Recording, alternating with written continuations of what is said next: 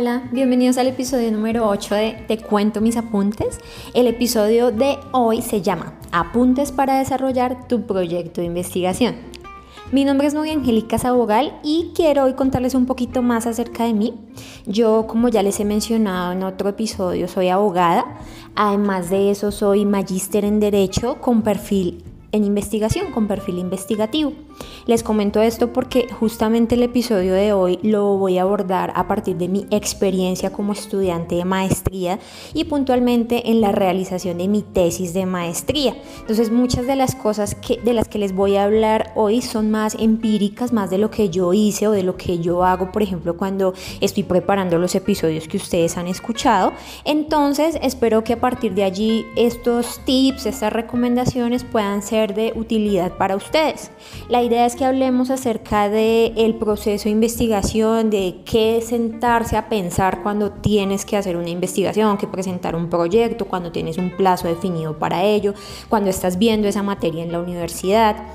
La idea es que podamos identificar cómo eh, hacer el planteamiento de un problema de investigación, la pregunta de investigación, qué es la hipótesis, cómo plantear los objetivos generales, específicos, estas y otras herramientas que veremos en el desarrollo de este episodio, así que los invito a que me acompañen.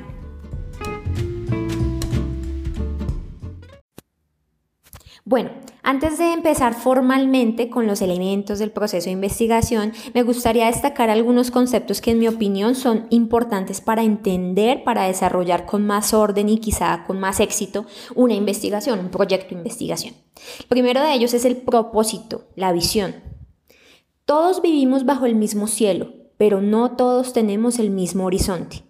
Es fundamental tener una visión para todo en la vida. La estrategia vendrá después, pero una persona sin dirección empieza a enfrentar acontecimientos inmediatos de la cotidianidad, a resolver problemas menores y olvida su enfoque principal o a veces ni siquiera tiene un enfoque principal o no puede reconocerlo. Este concepto que les acabo de mencionar aplica también en una investigación. Es importante tener claridad acerca de lo que se quiere realizar y alcanzar con la investigación.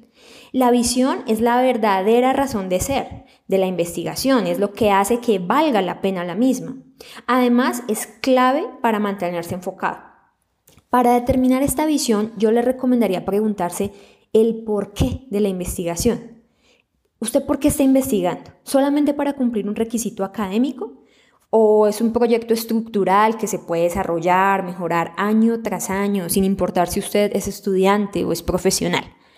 Claro que si solamente está investigando porque le toca, pues usted puede hacerlo y puede hacerlo bien. Y pues las herramientas que espero describir pueden serle de utilidad, pero el futuro del derecho nos desafía a ser estudiantes y profesionales íntegros, que no actuamos solamente bajo el estímulo de una calificación o por cumplir un requerimiento académico. Además, observe a su alrededor los recursos que tiene disponibles para el desarrollo de la investigación. Entonces, analice sus conocimientos previos del tema, si tiene la posibilidad de asistir a conferencias o seminarios, entrevistas a expertos, conocidos que han desarrollado una línea de investigación similar, vincúlese a un grupo de investigación. Eso le permite estimular su creatividad y mantener la constancia que se necesita para el desarrollo de la investigación. Entonces, a partir de eso, pregúntese, ¿hacia dónde cree usted que va la investigación o en qué puede convertirse la misma en el mediano o en el largo plazo? ¿Qué espera usted con esa investigación? ¿Si realmente presenta una contribución a la academia? Bueno, otro aspecto importante es el método, la estrategia. Esa es una parte muy importante de todo el proceso de investigación y es en general la planeación. Establezca un plan de trabajo, un listado de actividades para realizar y asigne una fecha límite para cada una. Las deadlines o fechas límites funcionan perfecto para motivar nuestro cerebro a evitar la procrastinación y alcanzar nuestros objetivos en los términos previstos. No deje todo para el final. Usted puede incluso crear una línea del tiempo para llevar un control de las actividades que tiene por realizar. Para llevar a cabo esta planeación es necesario haber establecido previamente la visión o propósito de la investigación de la que hablábamos hace un momento. De esta manera, usted puede alcanzar el objetivo final en una planeación estratégica encaminada a su cumplimiento a través de qué? De una planeación operativa, que es esas pequeñas, ese pequeño checklist de actividades que usted va a realizar. Entonces, haga un listado de necesidades y establezca cuáles son más prioritarias que otras. No le dé prioridad a urgente solamente. Atienda y no olvide lo que es importante también. Ojalá usted pueda escribir a mano estas actividades en una hoja de papel o en su agenda para que le sirvan como una ruta de trabajo. Usted vaya chuleando, tachando, haciendo notas, asteriscos. Cuando fije estas actividades es importante que sean específicas. Por ejemplo, en vez de decir recopilar información, puede decir ir el sábado 22 de febrero a la biblioteca del centro a buscar mm, mínimo cinco fuentes bibliográficas. Además, con este ejemplo puede medir también si está cumpliendo o no con las tareas. Es importante también que usted establezca actividades realistas. Por ejemplo, no coloque, qué sé yo, eh, entrevistar al ministro de Educación si realmente la agenda ministerial está lejos del alcance de su mano y sabe que es muy probable que tenga que declinar esa actividad en el futuro. Otro aspecto a tener en cuenta cuando usted está trabajando en su estrategia es presupuestar. Y no solamente estoy hablando de dinero, es importante también que usted eh, presupueste si requiere para investigar, adquirir material bibliográfico, lo que les mencionaba de asistir a seminarios, suscribirse a periódicos especializados. Además, también pues del dinero en efectivo es importante que usted tenga en cuenta su tiempo, porque ese es uno de los activos más valiosos. Establezca a partir de las fechas límite tiempos para cada actividad administre correctamente su agenda, establezca una o media hora al día, pero no deje al azar la realización de las actividades para cuando le quede tiempo, porque así no lo encontrará. Si usted estudia por semestres o por años, entonces sabe que al final del año, al final del semestre, tiene que hacer una entrega. No espere hasta el mes anterior hasta el mismo mes o la misma semana, sino que distribuya entre cada mes, entre cada de trabajo actividades a realizar. De esta manera al final va a ser mucho más sencillo y ya prácticamente va a tener la investigación lista.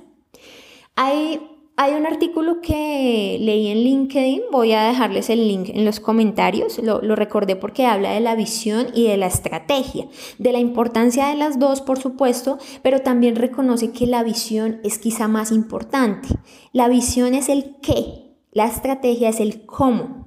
Si tú tienes claro el qué, el por qué, el cómo hacerlo, cómo, cómo llegar a ese qué, lo vas a poder modificar o ajustar en el camino. Pero si empiezas a hacer actividades sin tener claro para dónde vas, realmente de nada va a servir el cómo hacerlo. Entonces, bueno, existen varias clases de métodos. Quiero mencionarles muy brevemente los más importantes de ellos para que pues digamos que conceptualmente tengan también ciertas eh, claridades el primero de ellos que, quiero traer a colación es el método inductivo. Entonces, básicamente, ¿qué es? Cuando del estudio de casos particulares extraemos el principio general que de allí se, se deriva. En este método es muy importante la observación, la experimentación con casos y la abstracción. Entonces, a partir de esos casos nosotros logramos una generalización, un planteamiento de teorías, ¿sí? Al contrario de este método es bien, está el método deductivo. Entonces, en este método deductivo vamos a hacer de lo general, de la teoría, de los eh, conceptos generales, vamos a lo particular. Se abordan entonces principios, como les decía, conceptos, teorías generales y una vez que estos se manejan, se aplican a cada caso en particular. Mm, en la medicina, en el derecho, pues quizás en la mayoría de las ramas científicas se usa mucho este método en los procesos de aprendizaje. Entonces, primero uno le enseñan toda la teoría, ¿no? La teoría y ya después se va a la comprobación de esas teorías y a la demostración de las mismas, a la práctica. Hay otro método que es el método comparativo, que parte de la comparación de ideas, conceptos, estructuras para establecer semejanzas y diferencias. En derecho puntualmente uno puede ver el uso de este método al estudiar la normatividad de otros países en el estudio del derecho comparado, por ejemplo. Hay otro método igualmente que es el método histórico. Este método pretende realizar una línea del tiempo, una evolución cronológica del objeto o del problema de investigación. Y está el método científico propiamente dicho en el que se mezclan todos los métodos o la gran mayoría de métodos de investigación. Entonces, vamos a hacer un recorrido por los elementos principales del método científico. Entonces, el primero de ellos es la observación de hechos y fenómenos. Otros autores lo plantean como el estudio de las teorías y conocimientos relacionados con el tema que objeto de investigación. Entonces, fuentes primarias y secundarias de información. ¿Qué les recomiendo yo en este aparte? O sea, usted hasta ahora va a empezar, ¿cierto? Va a empezar a observar, a ver qué hay. Como decimos en Colombia, se empapen del tema. Traten de conocerlo a profundidad. En mi época de estudiante nos tocaba pasarnos el día en la biblioteca, ir a las cortes, a ver las gacetas. Digamos que obviamente ya había internet, pero la masificación de la información no era de, de la magnitud que es hoy en día, ¿sí? Entonces, primero recomiendo no dejar de lado la construcción de fuentes bibliográficas confiables. Entonces aquí vendría otra pregunta, ¿cómo construimos una buena bibliografía? Entonces yo les digo, eh, para empezar, las noticias, o sea, los medios de comunicación puramente no son una fuente bibliográfica. Pues esto a menos que, que sea un problema de investigación de medios o de redes sociales ya muy específico. Wikipedia menos. O sea, ¿qué es, qué es lo que mi opinión al respecto? Los periodistas y los redactores de Wikipedia ya hicieron la tarea. Ellos ya hicieron entrevistas, recopilaron información. Entonces nosotros no tenemos que decir, ah, como dijo X periodista, ah, como dice este artículo en Wikipedia. No, nosotros tenemos que ir a la fuente principal, no a los testigos de oídas. Entonces yo no te digo que, no leas prensa o que no leas la información de Wikipedia, porque todo eso abre tu mente al tema, yo lo he hecho siempre. Y puede darte más ideas para delimitar tu investigación. Lo que sí te digo es no los cites, no los pongas como referencia bibliográfica jamás.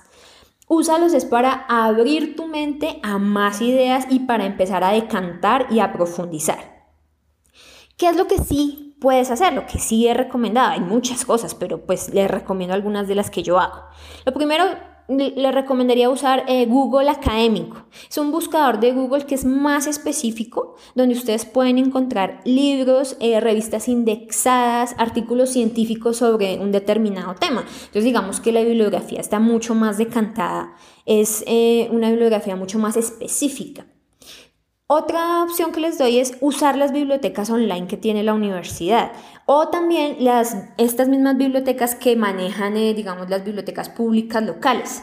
Como por ejemplo aquí en Bogotá, la mayoría de estudiantes eh, tienen acceso a la red de búsqueda de la biblioteca Luis Ángel Arango. Entonces el plan, eh, buscar en la biblioteca online. ¿Yo qué hago, por ejemplo, cuando estoy preparando un episodio? Leo mucho, leo artículos científicos, libros, investigaciones, tesis, eh, online físicas, voy clasificando aquellas que tienen información relevante y las que no. Hay unas tesis muy buenas, pero te vas a dar dando cuenta, o información muy buena, pero te das cuenta que no le pega al objetivo de tu investigación. Entonces tú eh, vas filtrando. Si tú conoces alguna palabra nueva, tú encuentras un lugar común, o sea, un concepto común en varios artículos, entonces tú lo buscas en Google para ver qué es o qué bibliografía nueva puedes encontrar a partir de ese concepto. Si usted sabe inglés mejor, no tiene que tener una comprensión extensa de textos, pero en inglés uno siempre encuentra una mayor cantidad de referencias bibliográficas online. Además, muchas tesis te piden mínimo 5 o 10 referencias bibliográficas de autores extranjeros. Mm, otra cosa que es mucho más, eh, o sea, en ese sentido es mucho más conveniente leer directamente al autor en el idioma original que éste escribió el texto que leer la traducción, porque esta resulta a veces como les decía hace un ratico, el testigo de oídas en el derecho, es decir, alguien que te dice lo que otro dice acerca del hecho, ¿sí? O de la teoría en este caso. Y pues que finalmente les recomiendo dedicarle tiempo a esta tarea de, observación, de investigación preliminar. En la especialización tuve un profesor que decía algo muy cierto y es que cuando tú piensas que estás planteando una nueva teoría, que descubriste el gran invento, vas y te encuentras un libro que de hace 100 años ya, ya venía hablando del tema. Entonces, la idea de investigar no es descubrir que el agua moja, sino acudir a todos esos antecedentes que tiene el tema y ver de qué manera son útiles específicamente para nuestro enfoque de investigación.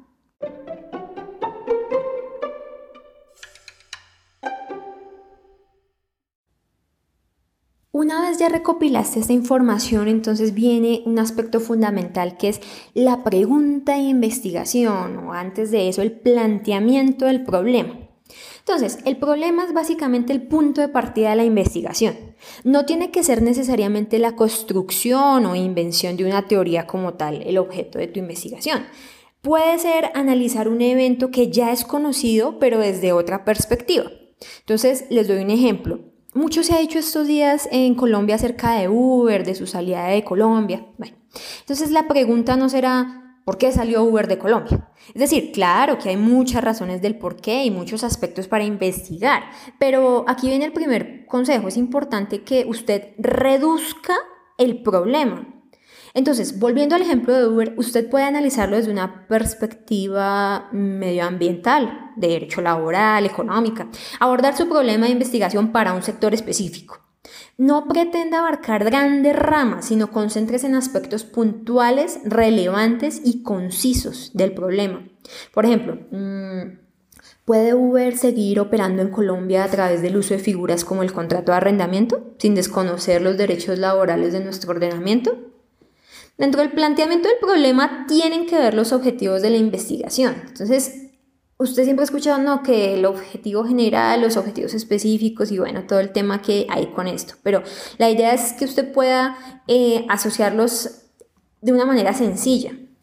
Entonces, la definición que yo les doy pues es muy básica y para mí es así. El objetivo general es como el propósito de la investigación, es lo que usted pretende comprender, explorar, describir, interpretar. Es ese verbo rector que usted tiene, ¿verdad? Por eso estamos, eh, por eso es que precisamente se usan estos verbos en la investigación cualitativa, pues que es la que les estoy describiendo en este episodio. Entonces, este es el objetivo global, abstracto si se quiere, la idea fundamental que usted quiere con su trabajo, comprender el impacto que la operación de Uber en Colombia tiene en el mercado laboral. Entonces, a partir de allí, los objetivos específicos son esos pequeños resultados o, mejor, pues pequeños resultados y pequeños pasos de la investigación que juntos construyen el objetivo general. Realmente yo los asocio siempre con los capítulos de la investigación. Entonces sigamos con el ejemplo de Uber. Para hablar del tema yo podría analizar las figuras jurídicas mediante las cuales se han usado plataformas digitales de transporte en otros países a través del estudio de su normatividad interna. Entonces, aquí en esta, en esta frase hay tres elementos. El verbo, que es analizar la actividad que, hacemos con el objetivo específico, ¿cierto? El objetivo es una actividad. Tienes el objeto de investigación específico, que era, digamos, las figuras jurídicas del ordenamiento jurídico extranjero, y tienes un pequeño cómo lo voy a hacer, que es a través del análisis, de, la, de recoger la jurisprudencia, ¿sí? ¿De qué forma aplico yo este verbo? Analizar es como muy abstracto, ¿cómo lo voy a analizar? A través de qué métodos o herramientas llego a ese analizar, ¿sí? Ahora, ¿por qué el problema se plantea como pregunta? Porque si no hubiera una pregunta, pues quizás no sería necesario el desarrollo de una investigación para encontrar la respuesta. Entonces, usted plantee su pregunta analizando qué trata de aclarar, de conocer, de demostrar y desde qué enfoque o qué variables específicas le llevarán a abordar este tema. Los objetivos específicos muchas veces son la respuesta a estas pequeñas preguntas de investigación que usted de dónde la saca, de, construir el problema general, el planteamiento del problema general del que hablamos hace un ratico. Entonces, cuando ya tiene esto, viene la formulación de la hipótesis.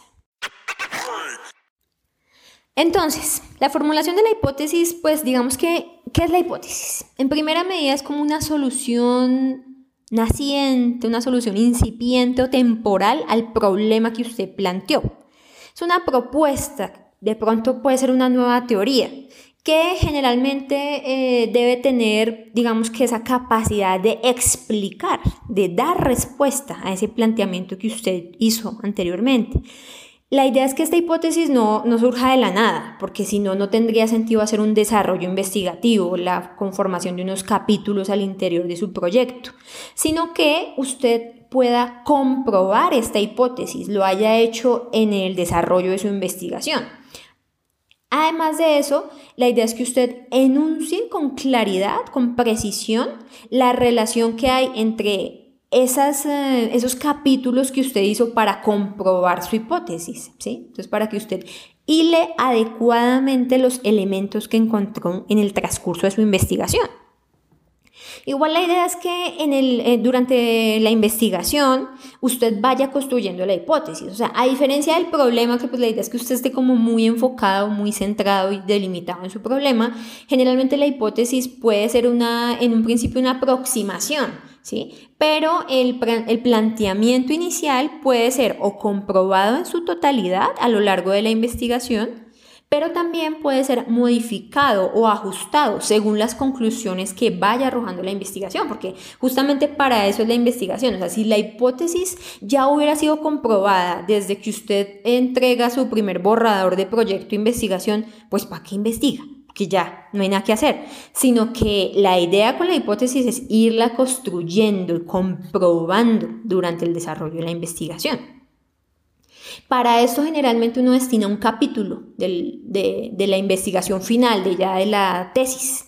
Un capítulo en el cual usted eh, pone a prueba su tesis, usted la falsea, ¿sí? Entonces usted puede encontrar autores que están a favor, que están en contra, o si usted realizó entrevistas, puede encontrar eh, opiniones de un lado o del otro, ¿sí? Entonces la idea es que usted vaya elaborando adecuadamente conclusiones a partir de esta investigación que realizó. Y ahí me adentro en la parte final que es las conclusiones, ¿sí? Entonces uno a veces como que dice, ay, esto toca hacerle cinco conclusiones y una, dos, tres, cuatro y la idea es que las conclusiones no sean como por, por poner otro acápite de la investigación, no. Las conclusiones básicamente, como, como yo las manejaba en el desarrollo de mi tesis, eran la respuesta a esos objetivos específicos, a ese, ese desafío que yo tenía con el proyecto de investigación.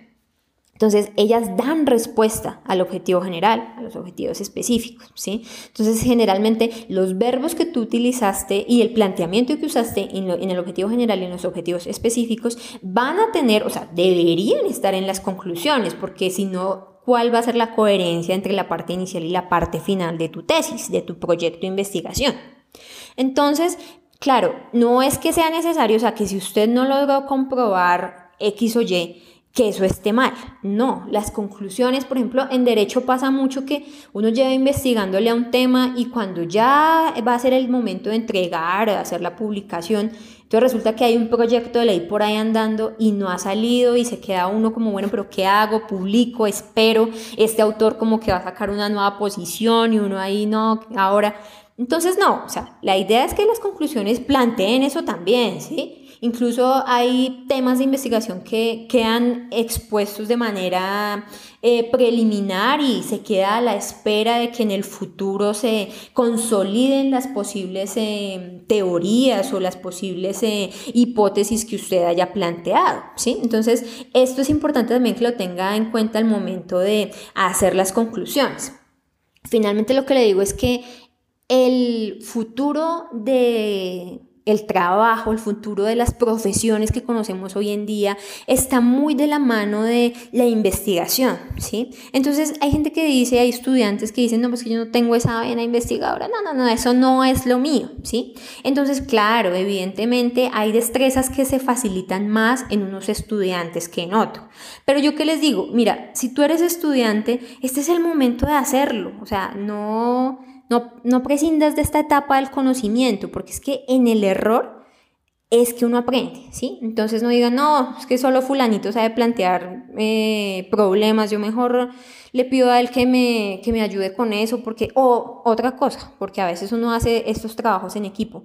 No, no, o sea, tengan mucho cuidado al hacer la distribución del trabajo, porque es que usted, por ejemplo, es muy difícil que, que, el planteamiento del problema lo tenga una sola persona, porque fíjese que el planteamiento del problema es prácticamente de donde sale todo lo demás, ¿sí? Entonces, pienso que de realizar correctamente los procesos de investigación, nosotros adaptamos nuestra forma de aprendizaje a los nuevos desafíos del derecho del trabajo, del futuro del trabajo mejor, porque esto realmente aplica para todas las profesiones. Y pues además de eso fortalecemos unas destrezas transversales como es la investigación en sí misma, el trabajo en equipo. Realmente son muchos los beneficios pues de llevar a cabo un proceso de investigación riguroso pero pues que se adapte a las nuevas necesidades de, o las nuevas competencias educativas. Entonces pues los invito a que, de ser posible, usen estas herramientas y otras más. Ustedes em, en internet encuentran muchísima información, hay bibliografía muy interesante frente a este tema, puntualmente en derecho y en general para todas las ramas. Y en caso de que ustedes la requieran, eh, pues por favor me lo hacen saber. Terminamos, les estaba diciendo, si necesitan bibliografía de pronto más puntual acerca de proyectos de investigación, de cómo redactar eh, su proyecto, pues pueden buscarlo en internet, pueden pedirme información acerca de lo que yo tuve en cuenta para la realización de este episodio y esto, ¿cómo me lo pueden pedir? Me lo pueden pedir en mis redes sociales. Entonces, en Instagram estamos como arroba, te cuento mis apuntes, raya al piso derecho. En Facebook también tenemos una página que se llama Te cuento mis apuntes derecho. Entonces, espero que sigamos construyendo. Eh, les recuerdo pues que en este espacio mi intención es exclusivamente académica. Lo que quiero es pues compartir breves aportes que he aprendido a lo largo de mi pues de mi experiencia académica y profesional que no tengo la intención de recibir ningún tipo de beneficio económico con la publicación de estos episodios y pues realmente mi interés, entonces como les decía, es meramente contribuir a la enseñanza y a la enseñanza del derecho también puntualmente. Entonces, eh, un abrazo para todos los que me escuchan, espero que se suscriban a nuestras redes, que eh, se suscriban también en Spotify, en Apple Podcasts, en eBooks, en Anchor y que me escuchen nuevamente en un próximo episodio. Chao.